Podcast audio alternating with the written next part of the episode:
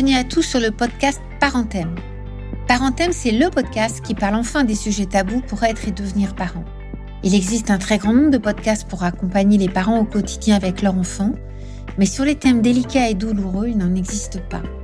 Comme c'est ma spécialité professionnelle, de nombreuses demandes m'ont été faites pour proposer un podcast pour les parents sur ces thèmes si difficiles de la vie.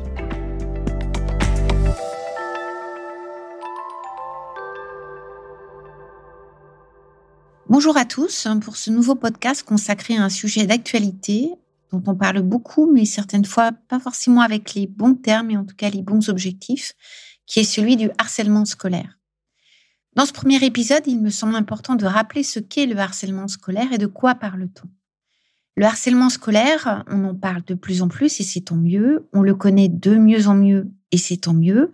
Mais lorsque l'on discute avec des personnes plus âgées, on se rend compte que ces violences en milieu scolaire ont toujours existé. Les formes ont évolué, mais les violences entre élèves ont toujours existé. Donc aujourd'hui, on le connaît mieux, on le reconnaît mieux, on le repère mieux.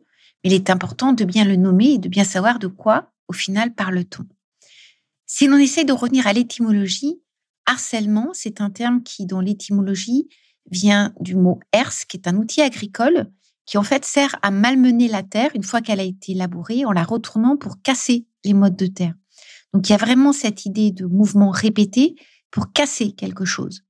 Et dans les premières publications scientifiques où le terme de harcèlement commence à apparaître, ce qui est intéressant, c'est de constater que c'est d'abord dans des descriptions éthologiques, c'est-à-dire dans les descriptions faites par des professionnels qui analysent le comportement des animaux et qui vont décrire le fait que certains animaux agressent d'autres espèces, des fois qui sont plus petites et qui apparaissent plus faibles, mais en tout cas qui les agressent par des attitudes hostiles, des attaques répétées, venant certaines fois jusqu'à les tuer. Et ça n'est que très récemment que le terme de harcèlement s'est trouvé utilisé pour décrire un certain type de comportement entre individus, alors le harcèlement au travail, mais le harcèlement scolaire entre les élèves, avec des publications qui datent des années 50, des années 60, essentiellement au départ dans les publications anglo-saxonnes et en particulier au niveau du Canada.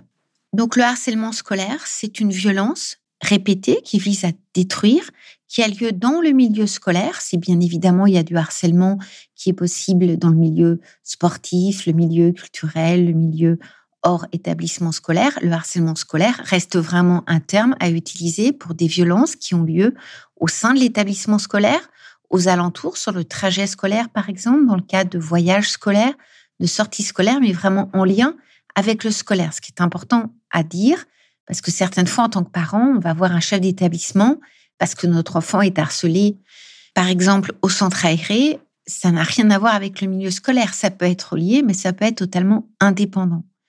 Donc le harcèlement scolaire, c'est une violence qui a lieu en milieu scolaire. C'est une évidence, mais qui est vraiment très importante à rappeler par rapport à ce que l'on peut entendre certaines fois et au malentendu qui peut exister en tant que parent à l'égard de nos enfants, mais également à l'égard des professionnels. Ce que l'on sait aujourd'hui, c'est que cette violence scolaire, elle existe dans tous les milieux. C'est pas uniquement réservé à des zones de non-droit comme certaines banlieues sont malheureusement souvent stigmatisées. Ça existe dans des milieux très favorisés, ça existe dans les grandes villes, ça existe dans les milieux ruraux, ça existe au lycée, au collège, en primaire et certaines fois dès la maternelle. Sauf que dans les jeunes classes, très souvent pour les adultes, c'est tellement impensable de parler de harcèlement qu'on dira que ce sont des bagarres. Mais si on regarde bien le comportement, on est vraiment aux prémices de comportements liés à du harcèlement scolaire. Donc ce sont des violences qui peuvent commencer très tôt dans la carrière d'un élève et qui vont s'inscrire dans un processus. Parce que pour parler de harcèlement scolaire, il faut que les violences soient répétées. C'est un petit peu comme une goutte d'eau, si vous voulez. Une goutte d'eau sur une pierre, elle ne fait rien. Des milliards de gouttes d'eau, elles vont vous creuser la pierre. Une violence scolaire, ça n'est jamais agréable, mais ça ne va pas blesser pareil que des centaines de violences scolaires qui là peuvent vraiment creuser au sens psychique du terme et blesser un élève.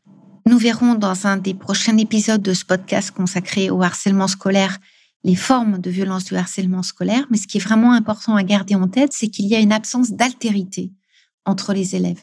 C'est-à-dire que pour qu'un élève blesse un autre élève par des mots, du comportement, par des actes divers et variés, il ne le reconnaît pas comme sujet.